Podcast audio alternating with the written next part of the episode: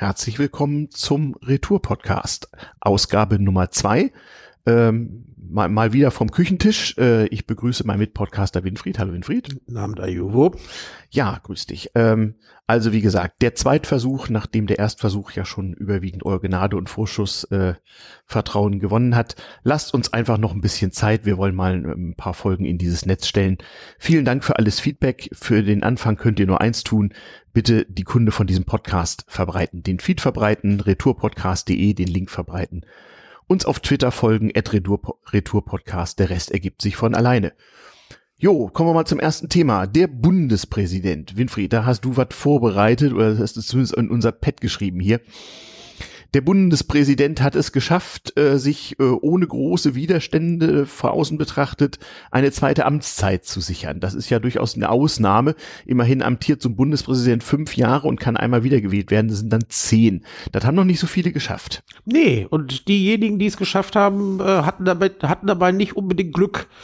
Mhm. der erste Bundespräsident, ähm, für den wollte man ja sogar die äh, das Grundgesetz ändern, damit der Herr Heuss noch eine dritte Amtszeit kriegte. Dagegen hat der Heuss sich aber gewehrt. Das war 1959. Richtig. Das waren die ersten zehn Jahre, ja. Richtig. Mhm. Ähm, also Heuss war als äh, offensichtlich als Bundespräsident beim Volk außerordentlich beliebt. Mhm. Sein Motto war, äh, er wolle die Sache entkrampfen. Mhm. Das war so eine der jeder Bundespräsident stellt offensichtlich äh, seine Amtszeit unter ein bestimmtes Motto. Mhm, mhm. Wus ja. Wusste ich gar nicht mehr. Es ist ja so mit diesen Bundespräsidenten, also Leute, die so jetzt so im Durchschnittshöreralter sind, sind wahrscheinlich zu einer Zeit geboren, wo sie sowas allenfalls aus dem Geschichtsunterricht kennen.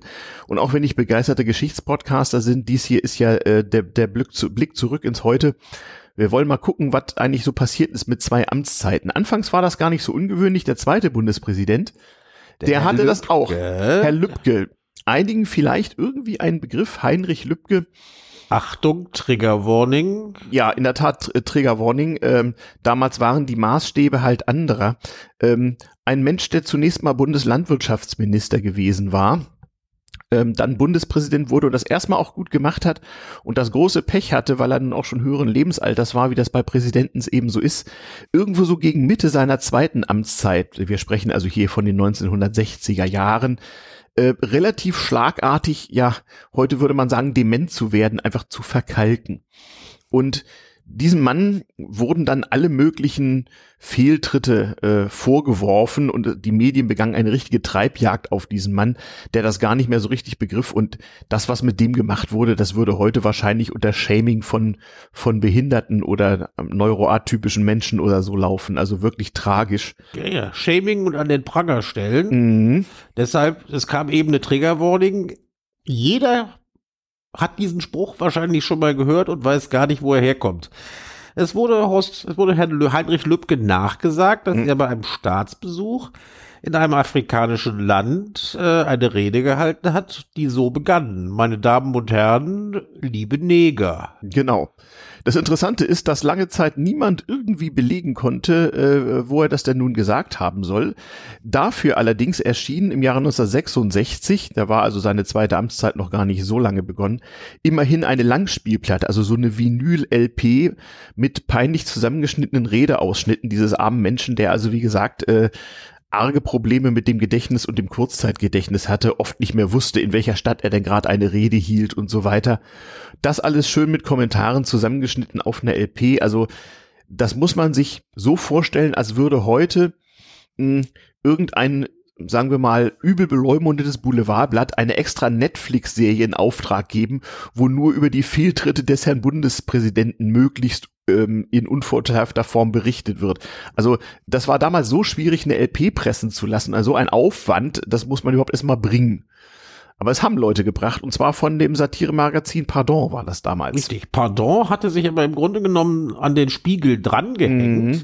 weil die Intellektuellen im Spiegel offensichtlich der Meinung waren, dieser Mann sei nicht tragbar. Mhm. Und deshalb, äh, das ist mittlerweile belegt, äh, hat ihm der Spiegel dieses mhm. Trägerwarnung, Negerzitat, mhm äh, in den Mund gelegt. Also mhm. gut, wenn heute jemand sowas sagen würde, da würde mhm. nicht nur mir vor Schreck War's mein, das Schoko, genau. mein Schokokuss aus den, ins Z-Schnitzel fallen. Ja. Ja, ja.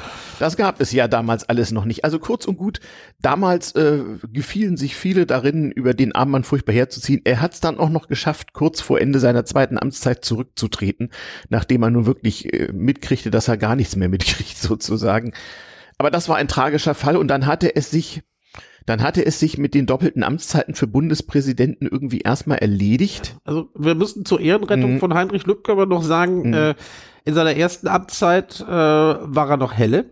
Ja. Und ähm, seine Biografen sagen ihm nach, dass es einfach über, äh, übertriebenes äh, Pflichtbewusstsein war, dass er im Amt geblieben ist. Man, mhm. Viele wollten ihn auch dort halten. Mhm. Und in seiner ersten Amtszeit hat er sich sehr verdient gemacht, dass das Thema Entwicklungshilfe mhm. in der Bundesrepublik Deutschland überhaupt auf dem Zettel stand. Und er hat sich mhm. vor allen Dingen für Afrika eingesetzt und mhm. Entwicklungshilfe in Afrika. Mhm. Umso perfider ist es, dass der Spiegel ihm dieses Ding in den Mund gelegt hat. Ja, äh, da wurde viel gemacht. Also wir können das anekdotisch noch, noch erwähnen. Also eine Sache noch, ähm, was dem Mann auch passiert ist, ist, dass die Stasi Stasi Unterlagen gefälscht hat und ihm äh, vorgeworfen hat, er hätte ja an KZs mitgebaut. Also die haben also wirklich bis zur Unterschrift auf dem Bauplan, äh, äh, wie man nach der Wende dann rausfand, also Dokumente gefälscht. Das waren also damals Mittel der politischen Auseinandersetzung. So viel zum Thema, das äh, wäre früher ja irgendwie alles besser gewesen und so. Nein, nee, war es nee, nicht. war es nicht. Aber es zeigt auch, es hm. zeigt auch, dass äh, obwohl der Bundespräsident ähm, nicht äh, besonders häufig politisch in Erscheinung hm. tritt, aber als äh, Staatsoberhaupt, mhm. ähm, wenn man es schafft, ihn zu demontieren, mhm. ist das ein Machtbeweis. Dann darauf, ist das ein Machtbeweis. Darauf kommen wir später noch. Das Interessante ist dann Lübkes Nachfolger Gustav Heinemann, ähm, ein SPD-Politiker, der davor mal in der CDU gewesen war, ähm, Vorher noch in der GVP, ja, also na, zwischendurch in der genau. GVP. Man muss ja wissen, damalige Politiker in dem Alter hatten ja auch alle schon eine Vorkriegsvergangenheit. Das, wir machen ja keinen Geschichtspodcast. Also Heinemann, der dann durchaus populär war und natürlich auch äh, in eine Zeit fiel mit Regierungswechsel zu Willy Brandt und so weiter. Übrigens der letzte Bundespräsident, der sich auf Briefmarken verewigen ließ, also auf der Standardausgabe, nicht? Theodor Heuss hatte sich zehn Jahre brav auf jeder bundesdeutschen Standardbriefmarke ablichten lassen. Der Lübcke komischerweise nicht und Gustav Heinemann tat das dann wieder. Den gab es also in 20 verschiedenen ja, also Farben. Jeder, der als äh, jeder, der als Jugendlicher dazu verurteilt worden ist, sich als Hobby Briefmarken mhm. sammeln zuzulegen, wird sich an diese beiden Herren deshalb erinnern, weil von fünf Pfennig bis fünf Mark so ziemlich jeder Wert ja, ja, in dem. Satz drin sein musste, sonst äh, war es nicht komplett und komplette Sätze sind ja ganz wichtig. Ja, ja, ja, ja. Ja, so war das mit mit der Sammelleidenschaft. Ich erinnere mich noch dunkel ähm, bei meinem bei meinem Funkerei-Hobby in den 70er Jahren musste man sich ja damals ja immer Postkarten schicken, dass man sie auch per Funk erreicht hatte. Und da Hießen waren die, die nicht QSL-Karten? QSL, genau, so ist es. Ja, ja. Gibt's auch heute noch für Kurzwelle. Hey, wir schweifen ab. Äh, Steinmeier will zum zweiten Mal Präsident werden, was insoweit nicht so einfach ist, als man da ja diverse Leute irgendwie belatschern muss. Man braucht ja eine Mehrheit in diesem Gremium namens Bundesversammlung äh, wo nicht nur alle Bundestagsabgeordneten, sondern auch die Delegierten der ganzen Landtage drin sind, und zwar nach Parteienproports. Deswegen gab es auch schon mal Präsidentenkandidaten äh, der AfD, der NPD, der Piratenpartei und sonstiger Kleinparteien. Also die, die, die NPD hat, glaube ich, ein, mindestens einmal, ich, ich glaube glaub sogar zweimal, zweimal ja. irgendeinen Übelmann äh, ja, ja. kandidieren lassen, der, äh, der ein rechtsradikaler Liedermacher war. Ja, ja, sowas also allein das Wort Liedermacher ist schon übertrieben. ja, gut, ja, ja, ja. ja? Äh, also das gab es öfter mal äh, und auch dieses Mal werden wir ja, ähm, obwohl der Herr Steinmeier nun wirklich die Sache gefickt eingeschädelt hat, äh, zwei Gegenkandidaten haben, einen von der Linkspartei, einen von der AfD. Der letztere ist irgendwie noch nicht benannt. Ähm, was aber alles kein Problem ist, denn diese Versammlung läuft, das steht extra im Grundgesetz, läuft so ab, dass diese Bundesversammlung ohne Aussprache in maximal drei Wahlgängen den Bundespräsidenten wählt. Spätestens als zum ersten Mal der NPD-Fuzzi kandidiert hat, konnte man dafür dankbar sein, dass die Bundesversammlung ihm keine Bühne gibt, denn er konnte sich noch nicht mal vorstellen. Genau. Und das Interessante ist auch, die, diese Landtage schicken da also nicht etwa nur eigene Abgeordnete rein, sondern alle möglichen Leute, die von den Landtagsabgeordneten vorgeschlagen werden. Also jedes Land hat so und so viele Delegierte, ne? Das geht halt nach Bevölkerung und so. Und äh, da werden dann auch schon mal Sportler, Schauspieler, irgendwie sonst äh, Leute, die sich verdient gemacht genau. haben, dürfen dann dürfen dann äh, dürfen dann zum Dank über die Liste einer Partei dann als Mitglied der Bundesversammlung den Bundespräsidenten Einmal abstimmen. Also so, so mancher Olympiasieger hat sich, dann, hat sich dann da schon in Berlin wiedergefunden und mhm. durfte dann mitwählen. Ja, Natürlich genau. sind die, sind die äh, vorher ein bisschen gesinnungsgeprüft. Das heißt, äh, es wird schon sichergestellt, dass jemand den die CDU dahin schickt, dass der nicht für den SPD-Kandidaten stimmt, außer jetzt, wo Herr Steinmeier wiedergewählt werden wird. Denn genau. die CDU wird ja darauf verzichten, genau, einen Kandidaten aufzustellen. Die CDU hat sich gesagt, das bringt jetzt irgendwie nichts. Äh, man will sich ja auch als die konstruktive und anständige Opposition profilieren. Wir lassen das mal mit dem Gegenkandidaten. Das gab es übrigens auch früher ab und zu mal, nicht? Also es gab durchaus Präsidenten, da hat sich die Frage irgendwie nicht gestellt und wieder andere ja, wo man nichts machen konnte. Ich glaube, wir waren bei Heinemann, der starb, glaube ich, in den letzten Tagen seiner Amtszeit oder so ähnlich, seiner ersten. Nicht? Dann, dann kam Walter Scheel, über den man sich auch wieder sehr, sehr schön lustig machte. Ja, ja, ja, ja genau. Also wer, wer früher mhm. in unserer Altersklasse äh, mhm. zum Beispiel dreimal neun geguckt hat, diese, ja. diese Quiz-Sendung mit ja. Bim Wölke oder wie. Ja, ja, da kam da auch mal der Bundespräsident vor. Da trat dann, im da, Fernsehen. Da trat dann, nee, da trat dann der liebe Herr Scheel auf, damals glaube ich noch Innenminister. Stimmt, er war davor, und er war nicht Außenminister? Oder, Nee, warte mal. Doch, Scheel war Außenminister bei Willy Brandt, ja, ja. Mhm. Trat, trat, trat, trat Walter Scheel auf und mhm. sang das schöne Lied hoch auf dem gelben Wagen. Und das wurde auch gleich auf Schallplatte gedruckt. Das war auf Schallplatte, das war patriotische das war auf Pflicht. Schallplatte gedruckt. Das war quasi patriotische Pflicht, das Ding zu kaufen, aber aus, äh, mhm. war für guten Zweck. Der hat sich zum Affen gemacht, mhm. äh, weil er für die Aktion Sorgenkind gesammelt hat damit. Das heißt, der hat, der genau. hat der hat die Kohle für die Plattenaufnahme nicht bekommen. Nee, nee. Sondern das, also, das war ein Bombenerfolg und hat richtig Geld gegeben. Ja, ja. Das war eine wohltätige Aktion. Ja, ja, war da ganz wichtig. Also heute, heute ist das Aktion Mensch nicht auch interessant, wenn man so zurückdenkt, wie sich da auch Begrifflichkeiten geändert haben. Also der nächste Präsident mit zwei Amtszeiten, nicht? Dann, dann kam noch Carsten und dann kam Richard von Weizsäcker. Der hat sich auch seine zweite Amtszeit verdient. Die hat er sich, und der ist eigentlich der Einzige, der keinen Ärger kriegte in seiner zweiten Amtszeit. Richtig, also ne? er, er war auch, äh, er ist auch äh, beim zweiten Mal mit einer größeren Mehrheit gew äh, gewählt worden mhm. als beim ersten Mal, was auch kein Wunder war. Er hatte sich dermaßen verdient gemacht, der war eine rhetorische Bombe. Mhm, ja, ja. Außerdem hochgebildet. Er hatte mhm. vor dem Zweiten Weltkrieg in Oxford und Grenoble studiert. Mhm äh, und hatte ähm, dann im Zweiten Weltkrieg äh, im äh, nicht ganz unbekannten Infanterieregiment 9, in Pot mhm. äh, das in Potsdam stationiert war, bedient, hatte. Kontakte zum deutschen Widerstand äh, und war einfach äh, ein begnadeter Denker und hat äh, mhm. kurz nach seiner Wahl 85 mhm. zum 40. Jahrestag der äh, des Beendigung Kriegsendes. des ja. Kriegsendes mhm. hat er die Rede gehalten und hat äh, äh, hat als das erster westdeutsche Geschichtsbild zurechtgerückt. Das westdeutsche Geschichtsbild mal so richtig zurecht, mm. zurechtgerückt und mm. hat, mhm. den, äh, hat den Leuten klargemacht, das war kein Verlust, das war ein Tag der Befreiung. Mm. Heutzutage also, zieht das keiner mehr in Zweifel, aber bis zur Rede ja, des Bundespräsidenten ja. Äh, war das schon wichtig. Ja, auch, auch hier, äh, weg von der Gesch Geschichtsstunde. Äh, es gab jemanden, der hat zu einer zweiten Amtszeit gebracht, allerdings dauerte die nicht lange. Das war Herr Köhler. Äh, das waren dann, da sind wir schon in den Nullerjahren. Richtig, der war von 2004 bis 2010 Bundespräsident, wenn ich richtig recherchiere. Ah ja, und der hat also seine zweite Amtszeit deswegen nicht überlebt, weil er als, glaube erster Prä Bundespräsident mal zurückgetreten ist, mich nicht alles täuscht. Er ist zurückgetreten, ja. Lübcke ist auch zurückgetreten Stimmt, damals. kurz vor knapp, hast halbes, recht. Ich glaube ein halbes Jahr vor Ende ja. seiner Amtszeit. Ja, ja. Äh, Horst Köhler ist, glaube ich, zwei Jahre vor Ende seiner Amtszeit zurückgetreten, ja. also in der Mitte der zweiten, mhm. weil er sich ähm, in einem Interview, als er gerade von irgendeinem Truppenbesuch, glaube ich, nach Hause kam, mhm. äh, in dem Interview so geäußert hatte, dass Deutschland äh, mittlerweile anerkennen müsse, dass es äh, ähm, als, äh, als Mittelmacht und äh, mhm. äh, riesiger Akteur auf der Weltbühne, was die Wirtschaft angeht, ja, ja. Politik, dass äh, Deutschland gelegentlich sich dann wohl auch militärisch engagieren müsse. Ja, ja, und ich, ich habe den Spruch vergessen, der hat da irgendeinen so Spruch gelassen, der nicht so gut ankam. Er kam nicht so gut an. Äh, und das hat, das gefiel ihm dann nicht, obwohl der keineswegs der eitelste Bundespräsident war, den wir jeweils hatten. Da gab es ganz andere Kandidaten. Und er war auch kein Dummer. Nee, nee, gut, der war ja auch nicht irgendjemand, den kannte zwar vorher kaum jemand, aber der war, glaube ich, davor irgendwie Undersecretary General bei der UN für irgendwas, also nicht irgendwer. Aber egal, der hat dann mal gesagt, nö, keinen Bock mehr. Also die zweite Amtszeit ist ihm nicht so gut gelungen. Eben, er, also er, war so sauer, dass man ihm die Worte dermaßen im Mund rumgedreht mhm. hatte. Ja. Und dann hat er gesagt, aus Respekt, also um dem, um das Amt vor Schaden zu bewahren, mhm. weil man mir jetzt unterstellt, ich mhm. als Bundespräsident, ja, ja. Äh, also Medien ich äußere mich gegen die Verfassung. Ja. Das also, also Medien und die Bundespräsidenten waren immer schon ein Problem. Also wie gesagt, bei Lübcke ah. die Schallplatte, dann eben bei Köhler diese diese Interviewskandelchen, ja, und dann gab's das traurigste Kapitel, äh, der, der Bundespräsident Wulff, der hatte auch keine zweite Amtszeit. Der hat die der wurde eigentlich fertig gekriegt. Wurde eigentlich von der Bildzeitung gestürzt. Ähm, Richtig, da, da gab es einen gewissen Herrn Diekmann, den Namen hört man heutzutage kaum noch, der war, war wohl ja. damals der Chefredakteur. Mhm. Und äh, ich glaube, ein wichtiger Aspekt war, dass Herr Diekmann so ziemlich jedes, jede Trophäe äh, von Leuten oder Sachen, die er erlegt hat, bereits an der Wand hängen hatte. Es fehlte, also neben dem Hirschgeweih fehlte bloß noch, fehlten bloß noch die Eier eines Bundespräsidenten. Na, du als ehemaliger Journalist nimmst natürlich besonderen Anteil daran. Ich sah das damals irgendwie eher, eher belustigt. Und ja, dann ansonsten zweite Amtszeiten, dann der nächste ist jetzt Steinmeier, ne? Dann gab's dann, Richtig. Ja, genau. Also insoweit hoffe ich, der Mann weiß, was er tut. Es ist noch den wenigsten gelungen.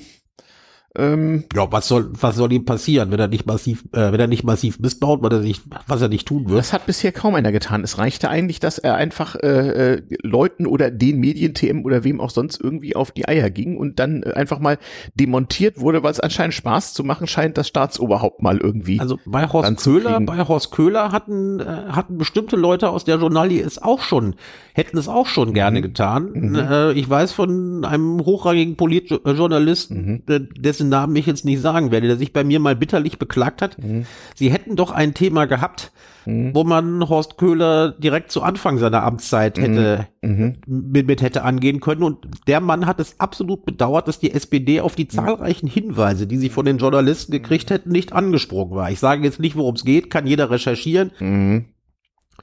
Aber ja, das ist komischerweise manchmal so, nicht? Es gibt ja auch durchaus Spitzenpolitiker, die nicht, die nicht gleich, wir werden ja nachher äh, noch ein bisschen ins Ausland schauen und gucken, was so alles möglich ist, ähm, die nicht gleich dran sind. Ich meine, unserem neuen Bundeskanzler tut die Cum-Ex-Geschichte bisher auch nichts. Mal sehen, ob noch was passiert ja, oder nicht. Und wer bei ihm Führung bestellt, kriegt Irreführung, wie wir ja, jetzt in Sachen Impfpflicht sehen. Wir werden sehen. Ja, das ist auch noch so ein, so ein trauriges Thema.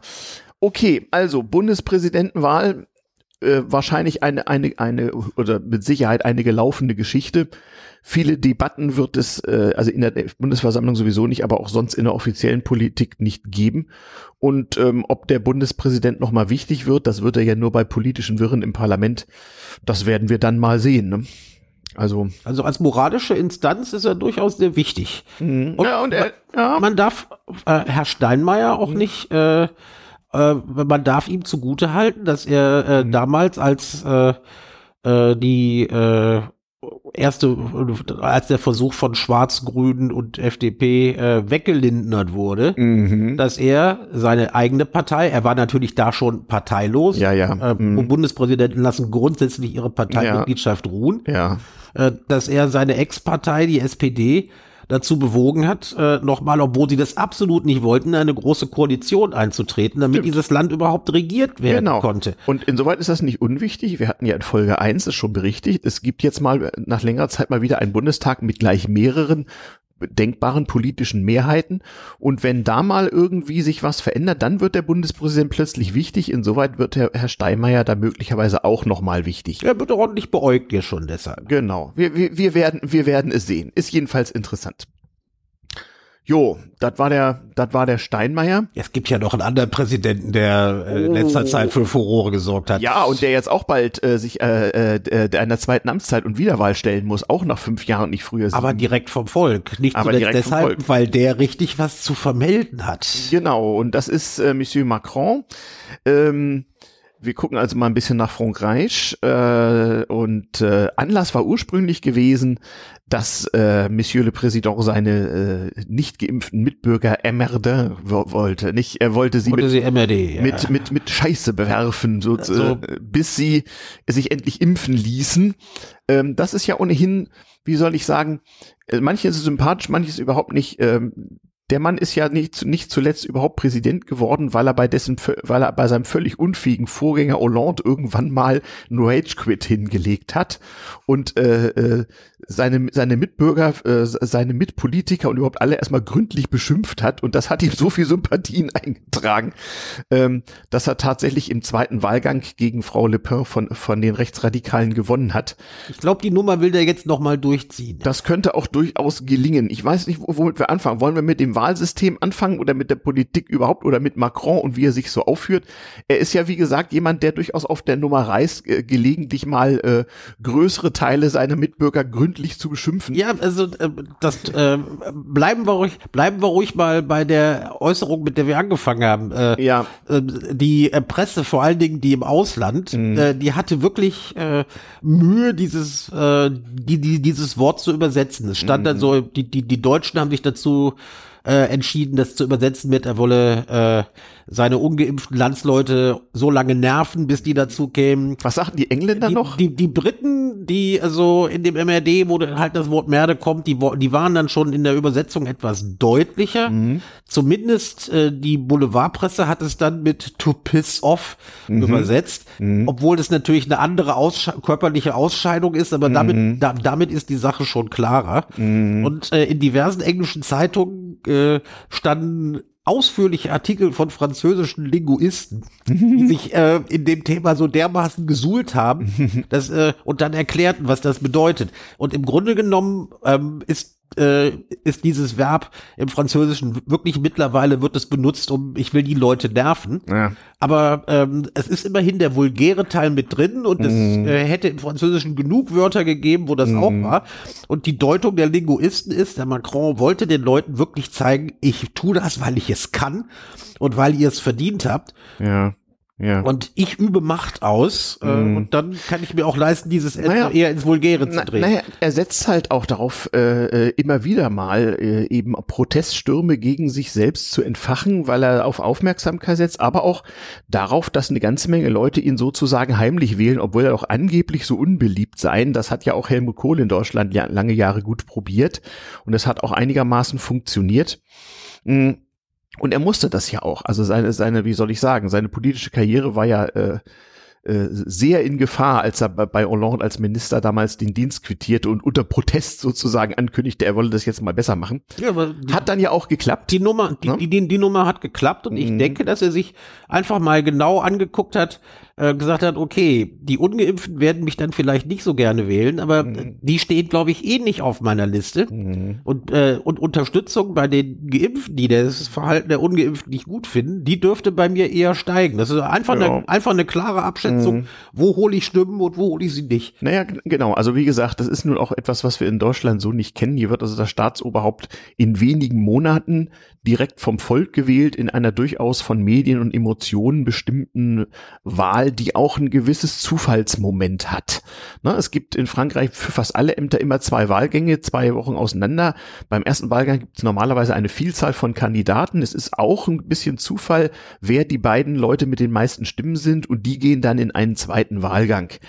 Ähm, so kam es eben das letzte Mal, dass äh, Macron halt auch die Stimmen der gesamten Linken bekam, obwohl er gar kein so Linker ist, aber weil seine Gegenkandidatin halt von der äußersten Rechten war, fiel die Wahl leicht. Das haben auch andere äh, Präsidenten vor ihm auch schon mal geschafft. Im Prinzip ist es dieses Spiel, was jeder französische Politiker und jeder von Rang ist ja zumindest mal Bürgermeister in seinem Heimatkaff, äh, alle fünf Jahre mal durchziehen muss, dieses Zwei-Wahlgänge-Spielchen. Ist übrigens gar nicht so einfach, das zu schaffen in Vorbereitung auf die Sendung habe ich mal geguckt. Wenn du also in Frankreich äh, äh, dich dem Volk als Präsidentschaftskandidat ähm, andienen willst, dann brauchst du 500 sogenannte Schirmherrschaften. Also du brauchst sozusagen 500 Mal so auf, auf Paper Trail ähm, das Endorsement, so die, die, dass die Unterstützung nicht von irgendjemandem, sondern von, von Honoratioren. Das müssen also zumindest Abgeordnete oder Bürgermeister oder, oder äh, so Departementschefs und sowas sein. Ähm, das heißt, man muss also richtig Klinken putzen gehen, um 500 Unterschriften von Mr. Wichtigs zu kriegen, damit man kandidieren darf. Trotzdem schaffen das immer so ach, gefühlt 20 bis 30 Leute. Äh, der erste Wahlgang ist manchmal etwas bunt und es gibt meistens so eine Handvoll von mehr oder weniger aussichtsreichen Kandidaten. Dann wird auch oft theatralisch wenige Wochen vor der Wahl in großen Volksversammlungen verzichtet in einen Kandidat zugunsten des anderen und sowas alles. Ähm, So ein paar haben wir uns mal rausgesucht, die, die noch irgendwas äh, äh, an der Sache mh, hm, an der Sache mitzureden haben könnten. Neben der wiederum Kandidaten des Front National, äh, Madame Le Pen, gibt's da relativ neu eine Dame namens Valérie Pécresse, ähm, die so von der, sagen wir mal, traditionellen bürgerlichen, konservativen Richtung, die sich jetzt gerade Le Républicain nennt, äh, gerade gewählt wurde. Man muss dazu sagen, in Frankreich ist es ja nicht so wie bei uns, dass es sozusagen Parteien gibt, die so fest ihre Akronyme behalten, ähm, und dann halt irgendwelche bekannten Politiker auf den, auf den Schild heben, sondern in Frankreich ist eigentlich so, dass sich Parteien um Politiker und Köpfe herum bilden. Genau wie in der französischen Wirtschaft, wo es auch immer so läuft, dass es ein Projekt oder eine Firmengruppe oder so gibt, die mit einer bestimmten, heutzutage immer noch meist männlichen Figur äh, äh, besetzt ist. Der ist dann auch meistens gleich PDG, nicht Präsident, Direktor General, also so alles. Ähm, so ein bisschen äh, äh, ist es in der Politik auch und es gibt nicht wenige Politiker, die schon zwei, dreimal, dreimal in ihrem Leben im Grunde ihre eigene Partei gegründet haben und denen dann irgendeine Farbe und ein tolles äh, Mouvement und eine, ein, einen schönen, wohlklingenden Namen gegeben hat. Also Frau Frau äh, Pécresse könnte, das könnte was werden, deswegen, weil Frau, das heißt also, Frau Le Pen ist nicht mehr die einzige aussichtsreiche weibliche Kandidatin ähm, wird man mal gucken müssen. Also es gibt auch andere, die so um sich selbst herum etwas bauen. Man denke an äh, Mélenchon, äh, der mit seiner La France Insoumise, also, also das unbeugsame Frankreichs und mit seiner linken Protestbewegung schon letztes Mal echt schlecht abgeschnitten hat. Und diesmal sieht das auch gar nicht so gut aus, denn er hat auch äh, auf der, sagen wir mal, in Deutschland würde man sagen, populistischen Richtung hatte er, hat er ja, Polit-Clown ist auch wieder typisch deutsch. Er hat jedenfalls mit Eric Samour einen, ähm, wie soll ich sagen, würdigen Nachfolger gefunden im Sinne von politischem Radau. Der macht das mehr so auf der rechten populistischen Seite. Man weiß noch nicht so ganz genau, was, ähm, äh, was dabei rauskommt. Aber wie soll ich sagen, also äh, Saalschlacht wie zu Zeiten der Weimarer Republik ist bei dessen Veranstaltung wohl fester Teil des politischen Programms. Das hat ja gewissen Unterhaltungswert. Genau, genau. Und ich glaube, der Mann hat auch einfach wegen des Unterhaltungswertes tatsächlich einen gewissen Zuspruch. Ähm, meine Lieblingskandidaten wäre ja eigentlich Anne Hidalgo, äh, die, die Bürgermeisterin von Paris, aber ich glaube, die, die podcastet übrigens auch, für die, die französische Podcasts hören. Ähm, Le Poudre. Ähm, aber nein, wir, wir schweifen ab. Also wir haben im April erstmal einen ersten Wahlgang, wo ziemlich gewürfelt und gelottot wird. Allerdings, die meisten politischen Beobachter meinen, einer von den beiden Kandidaten wird der jetzige Präsident sein. Und dann ist die Frage, wer ist der Gegenkandidat oder die Gegenkandidatin? Also wenn das wieder Frau Le Pen wird, dann hat er gewonnen. Dann kann er schon mal eine Pulle aufmachen. Ja, die Franzosen sind nämlich nicht doof. Nee. Äh, der Präsident wird nicht ganz zu, äh, wird nicht ganz zu Unrecht direkt gewählt, denn der hat wirklich Macht in Frankreich. Zum Natürlich. Beispiel darf er auf ein Knöpfchen drücken mhm. äh, ähm, und nach Drücken des Knöpfchens könnte Moskau atomisiert werden. Darf, ja, ja, den, genau, den roten Knopf gibt man darf, da. Man darf nicht, man darf nicht vergessen, Frankreich ist Atommacht. Ja, sowas. Ja, gut. Aber auch, äh, so wie soll ich sagen, so, so eher so alltagsrelevante, zentrale Dinge, nicht? Wenn so ein französischer Bildungsminister auf die Armbanduhr guckt und auf den Kalender, was für ein Wochentag ist, dann weiß er, äh, was in einem Gymnasium in der siebten Klasse gerade zu dieser Minute unterrichtet wird. Also eigentlich so ein Traum, nicht, äh, wenn man so als vom Föderalismus gebeutelter Deutscher da hinguckt. Es hat dann eben auch seine Nachteile. Es hat durchaus auch Nachteile. Ja, genau. Wir werden mal sehen, was dabei rauskommt. Auf jeden Fall Frankreich nicht im April äh, Präsidentenwahl. Da werden wir euch noch ab und zu mal ein bisschen, bisschen mit äh, ja, was heißt mit Nerven? Äh, die schöne Übersetzung. Nie werdet euch nicht mit Scheiße bewerfen. Ich Nein. bedauere, ich bedauere ja, äh, Fun Fact, dass der Herr Sarkozy nicht mehr Präsident ist, weil Warum für eigentlich? den hatte, für den hatte der WDR mhm. ein eigenes Comedy-Format, weil er so herrlich an Louis de Funès erinnert Ich wollte sagen, das ist auch so, so, so, so ein kleines, quickes Männchen, Sarko, gewesen. Sarko de Funès. Es war, ja, es ja. war herrlich. Ich habe zum Glück ein paar Sachen mitgeschnitten. Mhm. Der Mann hat aber das Problem, dass er irgendwie gerade äh, knapp am Knast vorbeigerauscht ist der, wegen irgendetwas. Der sitzt zu Hause und hat viel Zeit für die Familie, weil er nicht raus darf. Ja. Ir irgendwie sowas, ja, ja. Also irgendwas muss er, er irgendwas muss er falsch gemacht haben. Insoweit. Äh, ich glaube, es ging um Wahlkampffinanzierung. Ja, ach sowas. Ja gut, da gab es doch schon auch schon andere Präsidenten, jo. Äh, die. ja. Aber naja, wollen wir mal gucken, was unsere, was unsere westlichen Nachbarn so zusammenbauen. Äh, mit anderen Präsidenten um uns rum beschäftigen wir uns in den, in den nächsten Sendungen. Hast du noch was zu Frankreich? Weil sonst kommen wir jetzt zu dem Thema, wo ich mich schon die ganze Zeit drauf also, freue. Also ich freue mich, ich, ich freue mich, ich freue mich auch auf unsere britischen Freunde ja. und werde mich deshalb äh, gemütlich in die Chaiselong setzen und äh, ein Baguette essen, Genau. meine Satinhose enge anziehen und Genau. dann sagen, jetzt aber, jetzt Ja. aber ab nach England. Ja, genau, denn das ist ja nun äh, geradezu großartig. Wir beide haben ja eine gewisse Vergangenheit und Beziehung äh, mit, äh, mit dieser Insel und ihren äh, Bewohnern. Und ja, wie soll ich sagen, also ich höre jeden Abend zum Einschlafen den BBC Newscast, der sich immer mal umbenennt, wenn was Wichtiges ist, auch schon mal Brexit-Cast und, Vor zwei und Tagen er, Corona-Cast. hieß er Bring Your Own Booze Cast. Genau, und, da, und danach Party Politics, Ja. was sich auch sehr schön zusammenpasst.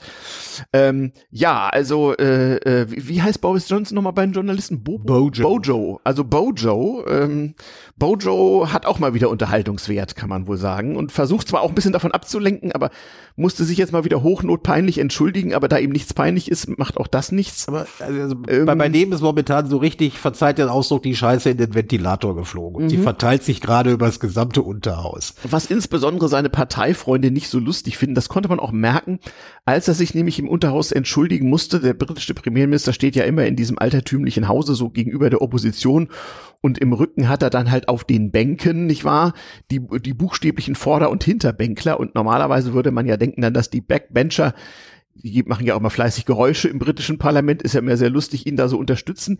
In dem Fall war allerdings von hinten Totenstelle. Da gab es, da gab es, Totenstille. da gab es gar nichts. Das beliebte Format heißt Prime Minister's Question Time. Genau, jeden Mittwoch. Und diesmal gab's gab's sozusagen keine Benchbackers, nicht? Also ein Wortspiel mit den Back Backbencher, ja. Genau, die Backbencher werden zu den Benchbackers, die waren diesmal aber still. Das heißt, nach, nach diversesten Skandalen und Skandelchen, äh, äh, dem ganzen Brexit-Elend und dem doch, äh, wie soll ich sagen, statistisch etwas nicht so gelungenen Corona-Management, hat das jetzt wohl doch irgendwie ein bisschen übertrieben. Man merkt das, wie gesagt, an zwei Dingen. Punkt eins, Mucksmäuschenstille bei der Verteidigungsrede im Parlament, wo normalerweise immer Kernewahl richtig Show ist.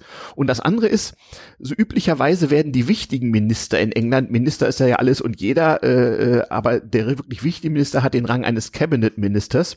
Also ein wirklicher Minister, würde man vielleicht in Österreich sagen, ein wirklicher Minister äh, kommt natürlich seinem Chef jetzt äh, zur Hilfe und äh, normalerweise immer, wenn der britische Premierminister echt Ärger hat, dann werden alle Medien geflutet mit Unterstützungsbekundungen und Interviews aller möglichen wichtigen Kollegen.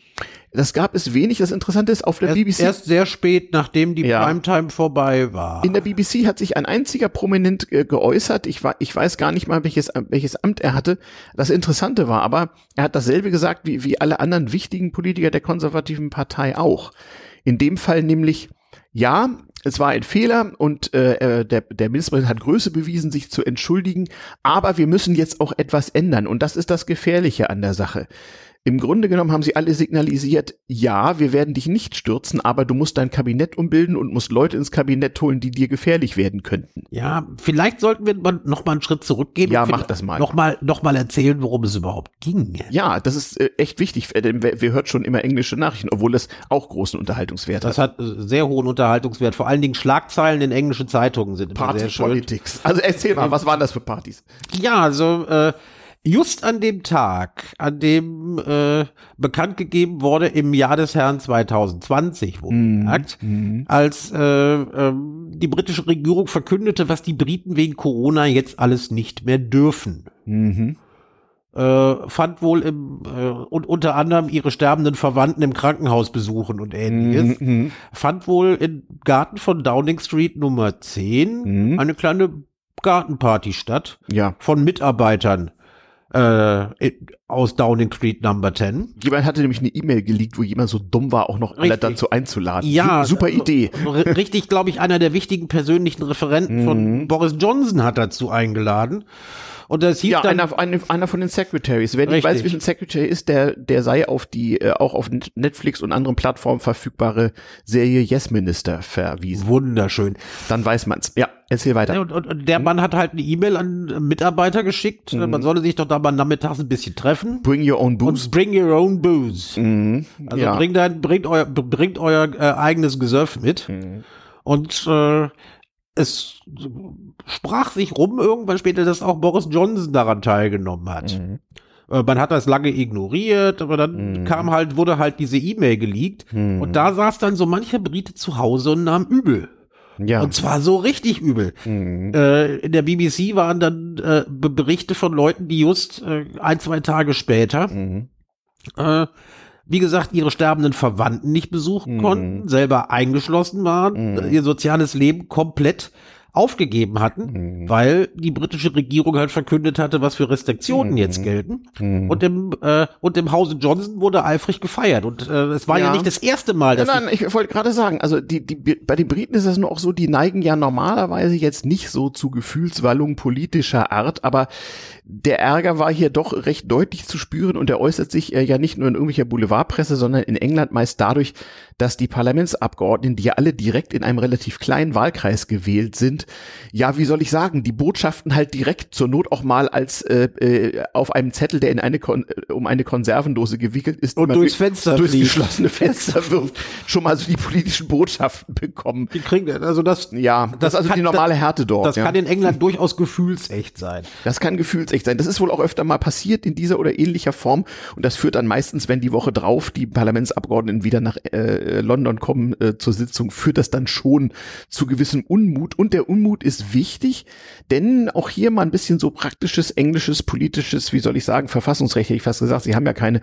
So ein Premierminister sitzt eigentlich fest im Sattel. Du wirst ja nicht los. Ja, außer ähm, es ist nicht so wie in Deutschland, wo das ganze Parlament einen Nachfolger wählen muss, ähm, sondern ich habe auch da mal nachgeschlagen, nach jetzigen Zahlenverhältnissen sind es 54.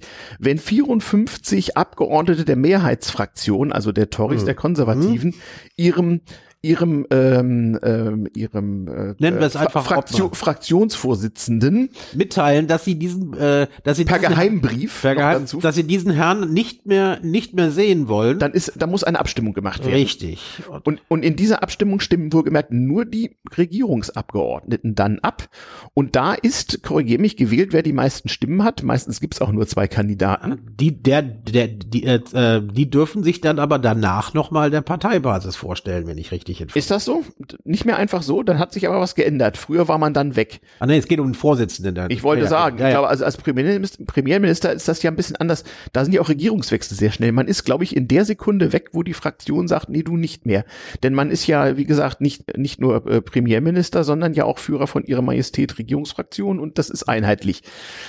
Ja, Wo wir bei ihrer Majestät sind. wo wir bei ihrer Majestät sind. Es gab auch eine Party Es sickerte, es sickerte einiges durch, dass das nicht die einzige Party war. Mhm. Und äh, ich glaube, gestern oder heute musste er sich, äh, also ich rede von Mittwoch oder Donnerstag für Ja. die Leute, die am Sonntag zuhören, ja genau. durfte er dann bei Lisbeth vorbei. Das ist diese oberste Das, Chefin das da. macht er ja eh jeden Dienstag. Der ist sowieso, je, also einmal die Woche tritt Genau. der englische Premier Immer an. dienstags. Mittwochs Immer- ist die Parlamentsbefragung und Dienstag ist er immer bei äh, zum Sherry trinken bei ihrer Majestät. Richtig. Mhm. Und äh, diesmal musste er sich bei ihrer Majestät entschuldigen, äh, weil Was schon bemerkenswert ist, dass darüber überhaupt geredet wird, Richtig. weil normalerweise wird da nicht darüber berichtet, was die beiden zu reden das haben. ist, glaube ich, schon Schadensbegrenzung, Mhm. weil just einen Tag bevor äh, Lisbeth äh, ihren Ehegatten äh, auf, auf seinem letzten Weg, Weg begleitet hat. Das heißt, also einen Tag vor der Trauerfeier, bei der sie Covid-mäßig Mhm. Vollkommen, uns, ja, ja. vollkommen isoliert auf der Bank saß, hat es wohl auch da in Downing Street äh, Nummer 10 wieder eine kleine Mitarbeiterparty gegeben. Auch das ist natürlich, Und oh das- Wunder, ist natürlich rausgekommen. Wie konnte das da- passieren? Da, das nimmt der Brite übel. Ja.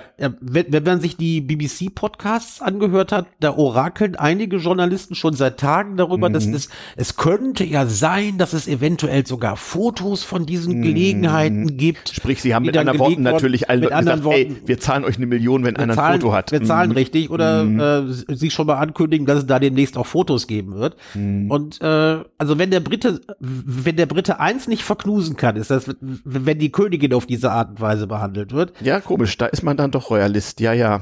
Das, das geht gar nicht. Also kurz und gut, äh, der, der Ärger ist gewaltig. Trotzdem ist ja meine Prognose die, die Mann, der Mann wird zwar mit dieser Nummer nicht durchkommen wie alles vorher, weil ihm ja nichts peinlich ist. Der wird schon federn lassen, aber das Problem seiner Partei ist ja, die, die wissen einfach nicht, wen sie denn dann nehmen sollen. Eben. die haben ja nun auch einen gewissen Verbrauch gehabt in Eben, den letzten Jahren. außerdem sind die Tories ja relativ schmerzfrei. Es kann, es kann das größte Arschloch, äh, es kann das größte Arschloch oder der, derjenige mit den, mit den riesigen moralischen Defiziten Mhm. äh, Premierminister sein, solange er beim Volk so einigermaßen beliebt ist und, äh, Und alle ihre Mandate und alle, wiederkriegen, alle ihre ja. Mandate wiederkriegen, ist das sehr schön. aber das ist ja nun gar nicht der Fall. Das ist nur gar nicht der Es Fall. gab ja schon in den letzten Wochen einige spektakuläre Nachwahlverluste. Es also, gab wohl eine Nachwahl, wo ein absolut sicherer Wahlkreis, wo man normalerweise eine wo seit 200 Jahren Eben, die Tories wo wohl man dabei normalerweise waren. eine Vogelscheuche hinstellt Ja. und da einfach ein Tory-Logo drunter macht. genau. ja. Die wird dann gewählt und da ist dann nicht von Labour, also der nächstgrößeren Partei, sondern eine Liberaldemokratin gewählt worden. Und das gibt vielen Abgeordneten mächtig zu denken, wie Ja. das denn bei der nächsten Wahl sein könnte. So sieht's aus. Zumal ja die Parlamentskandidaten und so weiter, die werden ja in England auch auf lokale, also auf, auf äh, Landkreisebene sozusagen von einem hochwürdigen Komitee der jeweiligen Partei ausgesucht. Das heißt, da hat die Lokalpolitik auch eine Menge mitzureden und es ist äh, ja nicht so schön, wenn es solche außergewöhnlichen, äh, von niemandem vorgesehenen Wahlkreisergebnisse gibt. Das wird nicht, wird nicht gerne gesehen. Nein. Aber du hast recht, ich gehe mal äh, auch davon aus, dass Bojo das nochmal überleben wird. Weil er ist bisher mit jedem Mist durchgekommen, den er An gemacht hat. Bojo kann ich mich gar nicht gewöhnen, aber interessant, Bojo, ja, stimmt eigentlich. Ja, gut, klar, äh, wie, wie gesagt, man, man, man bedenke, da, das ganze Brexit-Chaos, seine, seine Vorgängerin Frau May und vor allem sein Vor Vorvorgänger Mr. Cameron, die waren ja nun auch äh, auserlesene äh, Künstler im Ja, Dank, Dinge Dank- verkacken. Dankschreiben an Herrn Cameron, dass er denen überhaupt diese Brexit-Volksabstimmung Ja, ja, ja. eingehandelt hat. Das blubbert ja auch weiter. Über Brexit reden wir später, wie, wie man hier überhaupt ja über manches reden könnte. Aber äh, also wenn jemand denkt, dass die Politik bei uns im Moment ein bisschen langweilig sei oder auch die Gesellschaft gespalten oder die politischen Sitten verroht, also dann guckt mal in unsere Nachbarländer, die da auch viel mehr Erfahrung mit Demokratie und so haben. Eben, aber man, Also ne, stell dir mal bitte vor, wir hätten als neuen Bundeskanzler so eine Figur wie äh, Herrn Trump oder Herrn Johnson, du meine Güte. Also da, da, da nennst du zwei Leute im selben Satz. Das muss man sich mal, äh, das kann man sich noch mal genauer ansehen. Äh, Wir gucken, viele gucken aus Europa Mhm. äh, so wirklich verachtend auf die Vereinigten Staaten und sagen, wie konnte jemand wie Trump ja, ja. so ein Konnte Clown da konnte da äh, Präsident werden und dann gucken wir mal nach Europa Mhm. und sehen hoppala also Mhm. äh, wenn jemand den letzten Clown äh, zum Mhm. äh, Regierungschef gemacht hat dann waren das glaube ich die Briten aber Ja. die Briten haben ja Humor die können das ab Die haben Humor. Es gibt äh, auch die haben aber auch interessante Gestalten wie den Herrn Orban in ja, Ungarn man sagt, äh, es, es gibt da ach, bisschen ach, was in Polen wo man auch sagt ja, die hm, tschechische äh, Republik hat da auch schon ein paar Mal echt lustige Figuren gehabt. Also wie soll ich sagen, Unterhaltungswerte gibt's durchaus öfter, so dass wir hier eigentlich geradezu ein bisschen unter äh, äh, unter uns unterhalten sind, äh, underentertained oder wie man sagen ja, würde. So. äh, es Ich, werden ähm, noch es werden noch ein zwei Bekloppte und Bescheuerte auch bei uns wieder hochkommen Also Bekloppte und Bescheuerte sind ja sowieso die sicherste Bank in der Politik, auch in der lieben Wählerschaft. Wir reden jetzt mal nicht darüber, wie die Bekloppten und Bescheuerten zurzeit gerade so Politik machen. Das, äh, wir haben ja hier auch immer einen äh, gewissen festen äh, Themenkanon. Das kriegen, kriegen wir später, ist bestimmt auch sehr, sehr lustig. Das war übrigens von Professor Bömmel aus der Feuerzangenbowle. Ah, tatsächlich. Der- das kriegen wir später. Ja, das müsst ihr jetzt googeln. Ja. Genau, Referenzen von alten weißen Männern sollen hier ja auch nicht zu kurz kommen. Die, die, in der BBC fand ich auch noch ein Shakespeare-Zitat irgendwie. Macbeth, äh, fünfter Akt, zweite Szene. Ähm, es gibt einen Twitter-Account, der nennt sich Shakespeare Replies, der hat das natürlich gleich benutzt. Uh, now does he feel his title hang loose about him like a giant's robe upon a dwarfish thief. Ähm, wer da wohl gemeint sein könnte.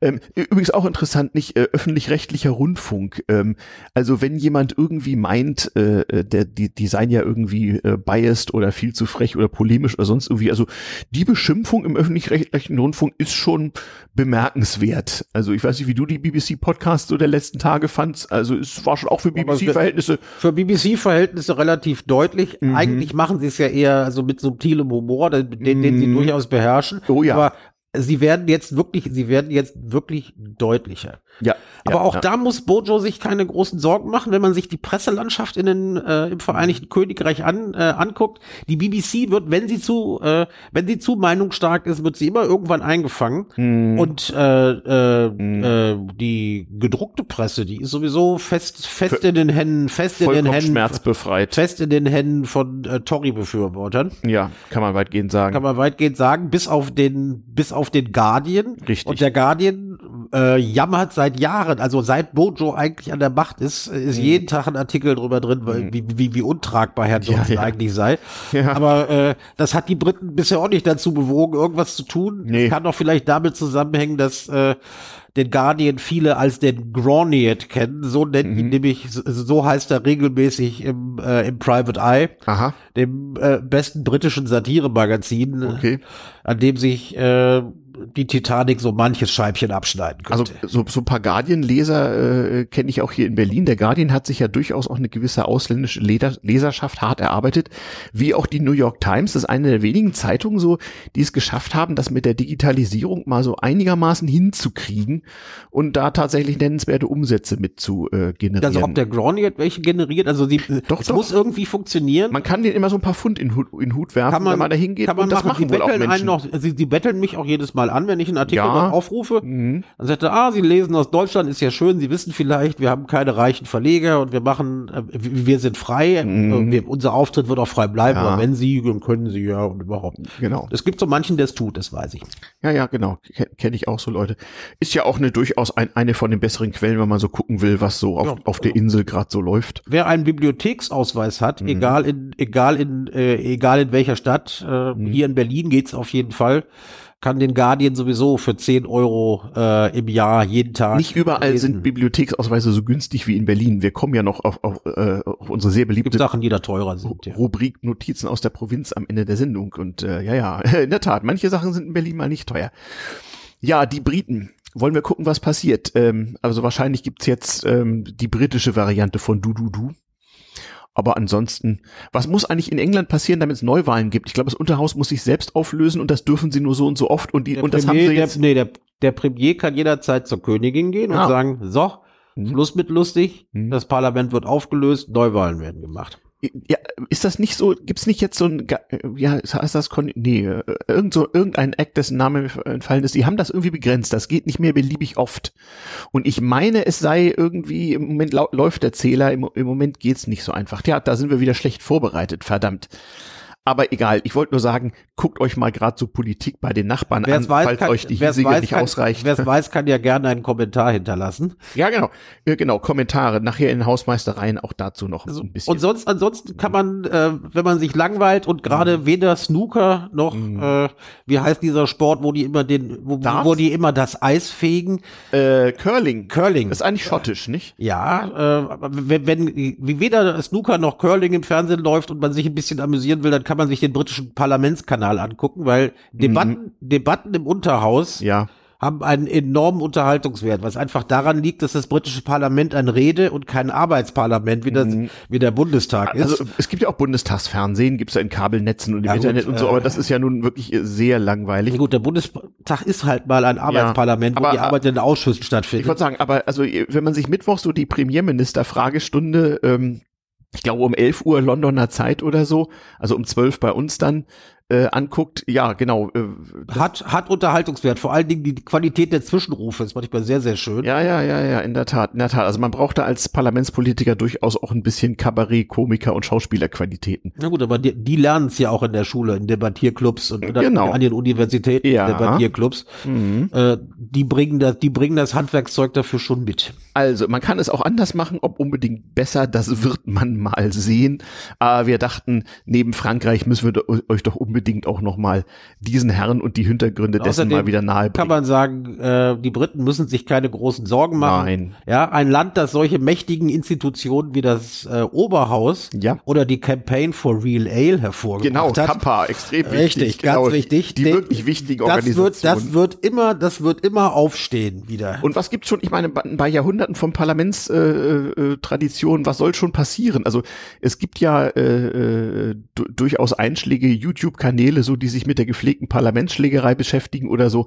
Das ist dort relativ harmlos. Das, da sollte man nach Osteuropa gehen, da passiert sowas Ja, oder, oder mal. Korea oder sowas. Aber, Eben, da, da, aber dafür da wird noch handfest diskutiert. aber im britischen. Unterhaus ist ja der Abstand der Bänke auch danach bemessen, was zwei Degenlängen sind. Und äh, sie haben es ja auch schon mal geschafft, eine riesige Menge an Schießpulver in ihrem Keller zu entdecken. Also eigentlich sind sie äh, durchaus, stehen sie dem, dem anderen in keiner ja, aber Weise seitdem, nach. Also seitdem, äh, seit diesem kleinen, seit dieser kleinen Episode mit dem Herrn Guy Fawkes wird äh, in Westminster werden die Keller nicht mehr untervermietet.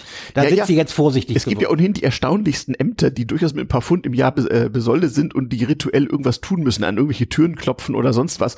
Und soweit ich weiß, gibt's auch den Schießpulver-Nachgucker Das kann sein. äh, zu irgendwelchen Es gibt die Sitzungen. königlichen Schwänezähler, weil Ja, die, eben, die, nicht? die, Also- Schwäne, die Schwäne auf der Themse und in der Umgebung die gehören Ja. ins Bett und die werden einmal im Jahr Und die, gezählt. Ra und die Raben im Tower und die Affen in Gibraltar, also Die so Raben- wie zum Aberglaub. Die Raben im im Tower sind im Staatsdienst. Eso Esoterik in der Politik und die, die Katze in Number 10.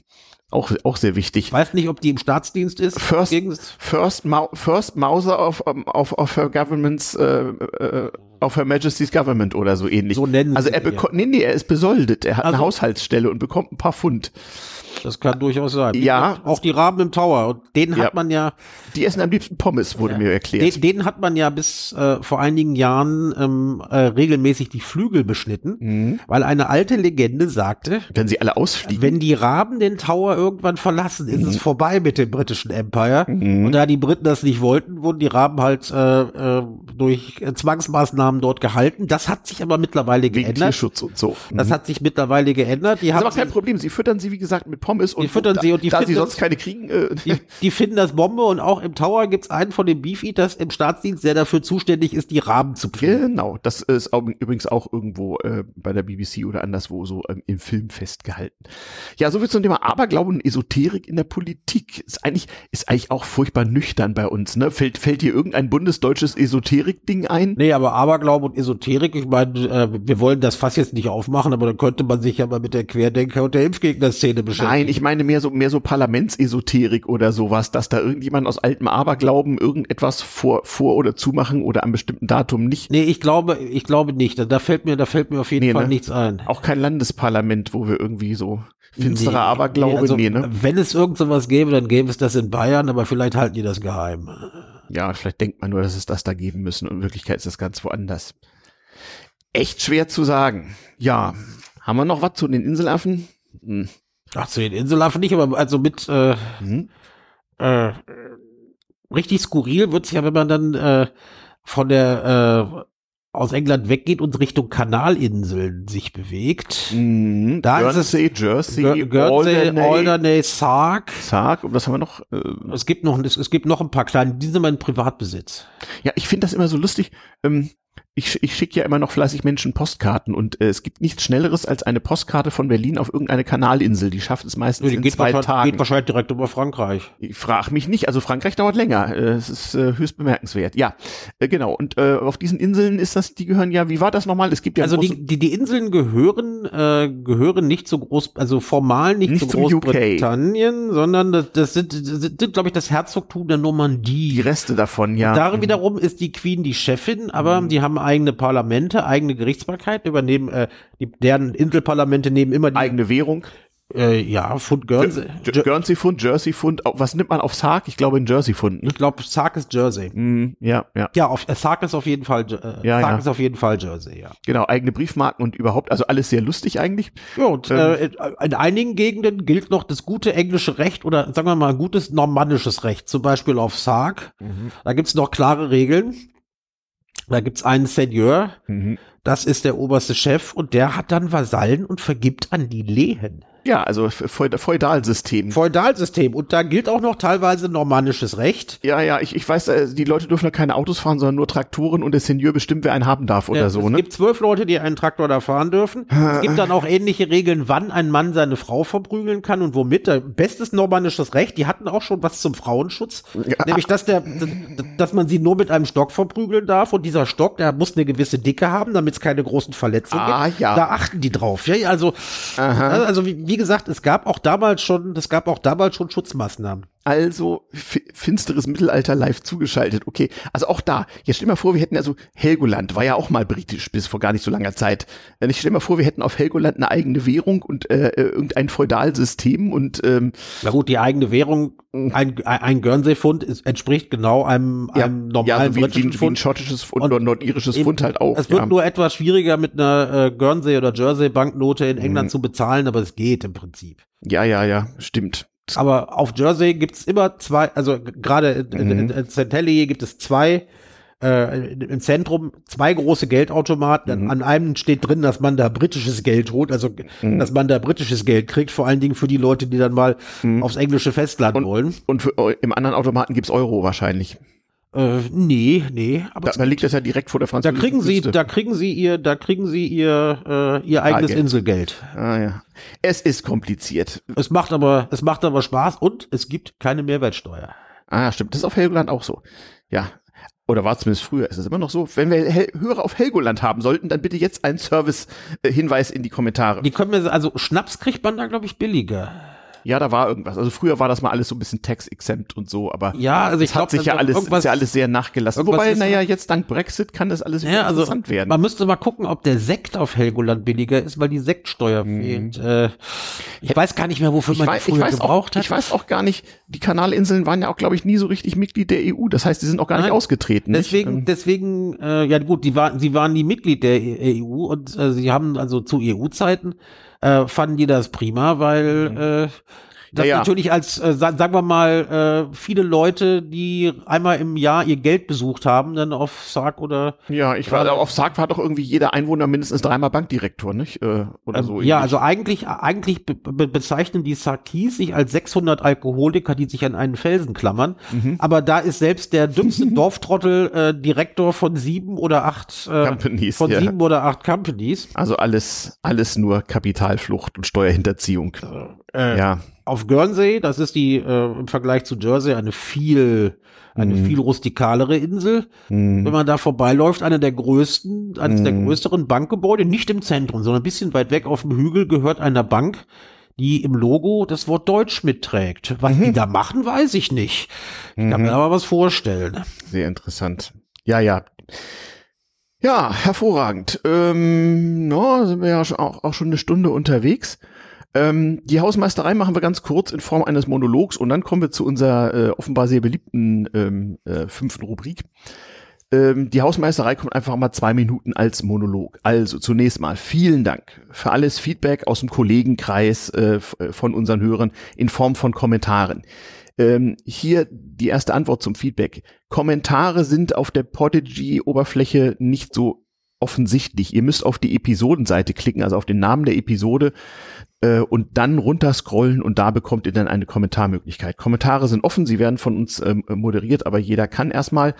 Ähm, tut das ruhig und gebt uns Feedback zu den Features im Podcast, zur Struktur, zu Themen, zu Reihenfolgen. Wir experimentieren noch, wir machen noch längere Feedback-Dinge äh, Dinge und auch Hörerfeedback, wenn es dann in ein paar Folgen soweit ist. Ähm, auch die anderen üblichen Features, äh, äh, äh, Klangsignes, Kapitelmarken, ähm, Soundlogo, kommt alles noch. Wir verfertigen den Podcast sozusagen beim Senden. Wir brauchen jetzt genau zwei Dinge, nämlich Verbreitung von Link und Feed und Bewertung auf den Plattformen. Macht das bitte, bleibt uns gewogen, gebt uns weiter Vorschusslorbeeren und äh, die nächste Hausmeisterei dann gegen Ende der nächsten Sendung. So, jetzt zu einer offenbar sehr beliebten ähm, und äh, durchaus mehrfach kommentierten ähm, Rubrik. Notizen aus der Provinz. Ding Dong.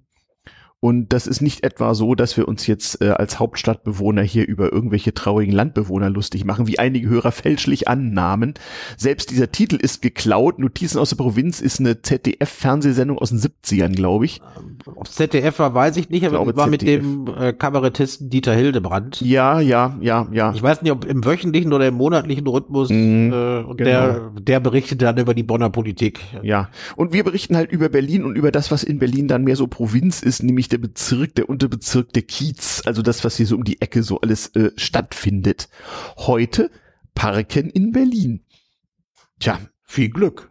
äh, ja, wobei, naja, also wer schon mal versucht hat, sagen wir mal, in äh, Köln Auto zu fahren, der wird sich freuen, wie schön das hier in Berlin Ja, ist. der kann ja gleich nach Düsseldorf fahren, da ist schöner. Ja, äh, ohnehin. Ähm, also kurz und gut, äh, äh, in Berlin ist Autofahren durchaus immer noch ein Thema, auch wenn im Zuge von Corona das Fahrradfahren etwas weniger lebensgefährlich geworden ist und es auch durchaus mehr Menschen gibt mit allerlei, wie soll ich sagen, neuartigen Fortbewegungsmitteln, ist der Berliner schon noch äh, nicht nur ein überdurchschnittlicher Taxifahrer, sondern auch ein überdurchschnittlicher Autofahrer, wenn man das mal in großstädtischen Maßstäben so ansieht. Das führt dazu, dass Parkplätze wie überall relativ knapp sind. Ähm, und in der Berliner Innenstadt, meistens definiert durch den Berliner S-Bahn-Ring, das ist ja für einige sozusagen die eigentliche Hauptstadt und wer außerhalb des S-Bahn-Rings wohnt, der ist ja sowieso nicht so richtig und so weiter. Vor allen Dingen für die rot-rot-grüne Regierung. Genau. Also innerhalb des S-Bahn-Rings gibt es Parkraumbewirtschaftung, will sagen, es gibt so Parkautomaten, also wie in jeder anderen Großstadt im Grunde genommen auch. Und weil die Leute, die da wohnen, ja auch irgendwo parken müssen, gibt's Anwohnerparkausweise und eigentlich ist das also wie immer. Und äh, wir hatten es vorhin schon bei den Bibliotheken, es gibt so manche öffentliche Dienstleistungen, die sind in Berlin tatsächlich preisgünstig. Dazu gehört auch das gebührenpflichtige Parken für Anwohner. Da zahlt man in den meisten Berliner Bezirken so einen Betrag von um die 20 Euro für zwei Jahre. Also im Grunde nichts. Nur die Beantragung selber ist echt mühsam. Hast du das mal gemacht? Nö, weil bei mir in Lichtenberg gab's dieses, gab's diesen Segen. Nee, in Tempelhof gibt's den auch nicht, aber es, ich, ich habe mal auf der Senatswebseite, ich habe also mich ja vorbereitet. Weiß ich, gibt's ja, in, in vielen Bezirken. Ähm, und das ist richtig aufwendig. Es gibt sogar, wusstest du das, wenn jemand dich besuchen kommt, du kannst sogar einen Gastausweis, äh, der vier Wochen gültig ist, beantragen für Gäste. Ja, das solltest du machen, wenn du vorher, zwei Jahre vorher einen Termin beim Bürgeramt Ja, und du musst hast. fünf bis sechs Unterlagen beibringen und zahlst dann für die vier Wochen 25 Euro statt für zwei Jahre 20. Aber ansonsten ist außerdem, es jederzeit möglich. Außerdem, man darf nicht, man darf nicht sagen, man bekommt einen Parkplatz dafür gestellt. Nein, nein, nein, nein, man bekommt nur Sondern das Recht, gebührenfrei in einer Parkzone zu Das stehen. ist sozusagen ein Optionsschein, den ja, man sich kauft. Genau. Wenn Sie abends einen Parkplatz finden bei sich, dann dürfen Sie sich da hinstellen. Genau. Diese Parkzonen sind auch kryptisch nummeriert und äh, man muss also, sagen wir mal, als über 50-Jähriger schon eine aktuelle Gleitsichtbrille aufhaben, um unter den Parkzeichen äh, auch zu sehen, welche Zone das jetzt gerade ist. Das ist also gar nicht so einfach. Also mit der Zone kennt Berlin sich aus. Wollte, wir hatten früher gleich mehrere Eben. davon. Ja, ja. Und äh, auch, auch diese Parkscheinautomaten sind, sind, sind ganz lustig. Äh, die nehmen nämlich auch sehr, sehr kleine Münzen. Das müssen sie auch, weil es zum Teil auch so Beträge von 15 Cent oder so sind. 15 Minuten einen Parkschein lösen. Ne? Ja, genau. Also das Parken kostet je nach Bezirk meistens so, so, so ein Euro die Stunde. In einigen Innenstadtbezirken auch gern mal sechs Euro die Stunde. Kann schon mal ein bisschen teurer werden. Ähm, Bitte wirst du ausgenommen. Da kannst du dir mhm. überlegen, geh, parke ich entweder eine halbe Stunde oder kaufe ich mir im teuersten Lokal ein veganes Schnitzel. Oder, also, oder klicke, oder klicke ich mir ein neuartiges Fortbewegungsmittel. Ja, ja, genau.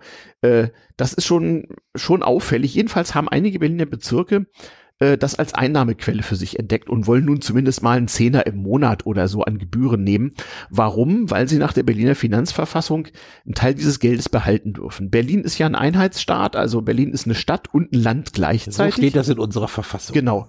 Und diese, diese Bezirke tun so, als seien sie Kommunen, haben auch ein Parlament mit richtigen so, so Stadträten und haben eine Art Magistrat, nennt sich das Bezirksamt. Ähm, alles ganz schön und spielen dann so Kommunen, aber eigentlich sind sie keine. Sind sie keine. Nee, also der Berliner Senat kann jeder äh, dieser Pseudokommunen alles Mögliche wegnehmen, reinregieren, sonst wie. Es gibt auch ein Gremium, was in der Berliner Verfassung gar nicht vorgesehen ist, aber sehr wichtig. Der Rat der Bürgermeister. Ja, genau, das eigentlich, äh, genau, äh, nicht, äh, das ist so ein bisschen wie die Ministerpräsidentenkonferenz im Bund, nur noch schlimmer. Richtig, also da, da treffen sich dann die jüdische Volksfront und die Volksfront von Judäa und organisieren den Widerstand gegen den Senat. Genau. Und bei dessen Tätigkeit ist es weitgehend egal, ob einer Widerstand organisiert oder nicht. Merkt sowieso niemand. Berlin funktioniert, bekannt, funktioniert bekanntlich nach dem Motto, ist alles möglich, ist, ist sehr genau geregelt, aber nichts wird enforced und es geht irgendwie. Aber die wirklich wichtigen Dinge funktionieren trotzdem. Nicht? Also, wie gesagt, nicht Wasser aus Wand und äh, nicht äh, Polizei und Feuerwehr funktionieren hier ausgesprochen gut. Und viele, die, oder das Bibliothekswesen, nicht wahr? Also, und noch dazu sehr billig, muss man ja wirklich sagen. Also jedenfalls eine typische Berliner Provinzposse ist es jetzt, dass die äh, Politiker in den unterschiedlichen äh, zwölf sind es Berliner Bezirken sich jetzt also gegenseitig über ihre optimale Parkpolitik streiten. Ein anderes Berliner Unikum ist folgendes, diese, wie soll ich sagen, ähm, diese Pseudo-Stadtregierung, so eine Art Magistrate aus, äh, inzwischen sind es sechs Stadträten pro äh, Bezirk. Ja, man musste das ein bisschen erhöhen, damit man den Parteienproport hatte ja, und äh, genau. den, den, den äh, unteren Chargen was zuschauen Ja, genau, konnte. Proports. Also diese sechs Stadträte werden nämlich nach, nach Wählerstimmenproports in der, in der Bezirksverordnetenversammlung gewählt. Das heißt, diese sechs Personen werden nicht etwa per politische Mehrheit, also ich rot-grüne Koalition, dann sind eine rote oder grüne. Nein, jede Partei, die also genügend Stimmen in der Bezirksverordnetenversammlung bekommen hat, darf dann auch so einen Stadtrat benennen.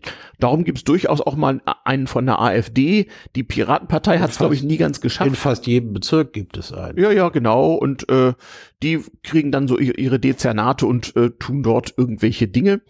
Und die Berliner Pol äh, Lokalpolitiker sind auch einigermaßen besoldet, jedenfalls wenn sie es schaffen, in so einem Bezirksparlament zu sitzen. Das sind durchaus so 50 Leute, das entspricht ja auch einer deutschen Großstadt. Ich glaube, so ein Bezirk wie Neukölln hat mal eben so 300.000 Einwohner oder sowas. Ja, also, also wenn Neukölln irgendwo in Westdeutschland läge, würde es direkt zu den größeren Städten zählen. Ja, genau, genau. Dem, dem, demgemäß ist das auch gar nicht so, so schlecht besoldet. Es ist natürlich ein Freizeit- und Nebenbei-Parlament wie immer in der Kommunalpolitik aber schon ein bisschen mit Arbeit verbunden und äh, als Berliner Bezirkspolitiker kann man es weit bringen. Also ein gelernter Berliner Bezirkspolitiker ist zum Beispiel Kevin Kühnert oder auch Klaus Wowereit war so einer. Also aus der Berliner Bezirkspolitik kann man es weit, weit bringen. Wie man an Kevin Kühnert sieht, da werden echte, da werden echte Kapazitäten hervorgebracht. Ja, da, da lernt man es richtig. Tja, also was hast du mit der Parkreihaufsicht für einen Berliner? Das sei mal gesagt, ist es also, also geradezu ein Zeichen von ungebührlicher Inflation, dass er jetzt äh, womöglich 10 Euro im Monat für seine Parkerlaubnis zahlen soll, statt irgendwie, ich kann es gar nicht runterrechnen, also 20 Euro für zwei Jahre. Äh, ja, das Problem wird wie gesagt eher sein, dass die ähm, zuständige Bürokratie schwieriger wird. Im Moment darf man das ja alles online, ähm, geht jetzt alles online. Ich glaube, so ein Parkding konnte man sowieso immer schon per Brief beantragen. Ja, ja ja, ja. Äh, Mir wurde auch Kopie erzählt, des Fahrzeugscheins hinschickte, seine Kopie ist, des Ausweises, sagen, ich wohne hier, das ist mein Auto, ich will Ausweis. Genau, man, genau, genau. Man darf nämlich, man braucht nämlich keineswegs ein Berliner Auto. Man kann auch Mietwagen, äh, Carsharing-Autos und anderes mehr mit solchen Plaketten vollkleben. Ich frage mich gerade, wie das wohl wäre, wenn man sich zu zehnten Autos schert und an zehn verschiedenen Berliner Wohnsitzen, die muss man dazu nämlich haben, Zweitwohnsitz geht auch, äh, jeweils so, das ist so eine grüne Plakette, so ähnlich wie so eine Schweizer Autobahnvignette, nur doppelt so groß und grün. Wenn man dann so zehn Plaketten auf so eine Windschutzscheibe von innen klebt, wird's langsam ein bisschen eng, würde ich sagen. Ja, ich glaube, dann kriegt man ein Ticket, weil man nicht mehr nach draußen gucken kann. Irgendwie das ist sowas. Verkehrsgefährdung. Genau. Ohnehin, die gehen auch äh, etwa zehnmal so schlecht ab äh, wie eine Schweizer Autobahnvignette, weshalb die Berliner äh, die meistens drauflassen, wenn sie Gebrauchtwagen kaufen. Weshalb äh, sehr viele Berliner mit fünf bis sechs abgelaufenen Plaketten äh, rumfahren. Also falls ihr mal mal ein Auto sieht, dessen Windschutzscheibe so auf der linken Hälfte so ziemlich grün tapeziert aussieht, ist wahrscheinlich ein Auto, was sein Leben in Berlin gefristet hat. Auch sehr lustig irgendwie. Ja, das ist so das Berliner Lokalkolorit, worüber man sich hier irgendwie unterhält. Ja, momentan grübelt, grübelt man darüber, äh, diese äh, Erhöhung der Parkgebühren nicht Teil der Bemühungen ist, die Autofahrer grundsätzlich aus Berlin rauszuekeln. Mhm. Äh, ich halte das, ich halte das für, äh, ich halte das für übertrieben. Ja, ich auch. Aber so mancher Bezirkspolitiker wird wohl seine Art der Energiewende auf diese Art und Weise erzählen wollen. Ja, wo, wobei, also, also ganz ehrlich, so als langfristiger Berlin-Bewohner, ich bin ja hier 1994 auch bloß zugereist, aber also wollen wir, wollen wir so sagen, ja, das ist natürlich als Claim und als, äh, wie sagt man auf Deutsch, Lippenbekenntnis, äh, Lipservice, genau sei es ja, ist, ist das äh, sicherlich wohlfeil. Aber ich weiß nicht, ob ich das noch erleben werde, dass das wie auch immer betriebene Individualfahrzeug jetzt hier so großflächig irgendwo verbannt wird. Ja, also ähm, man, ich meine, man kann ja einfach mit dem Bus fahren. Ja, aber bis bis bis jetzt jetzt ja jetzt macht die BVG nämlich die Busfrequenzen schon niedriger, weil wegen der Omikron ah, wegen der Omikron-Welle die Busfahrer ihnen reihenweise umfallen. Ja, ja, also man man sieht, dass mit der kritischen Infrastruktur geht tatsächlich nicht Chronistenpflicht. Ähm, tatsächlich, naja, ich meine, du kannst in Berlin auch mit einem teurischen, teuren italienischen Sportwagen rumfahren, der keine Nummernschilder hat und wirst wochenlang nicht behelligt. Sofern du dem richtigen Clan angehörst, kann das funktionieren. Auch wenn du es nicht tust. Erstmal, erstmal macht das nichts.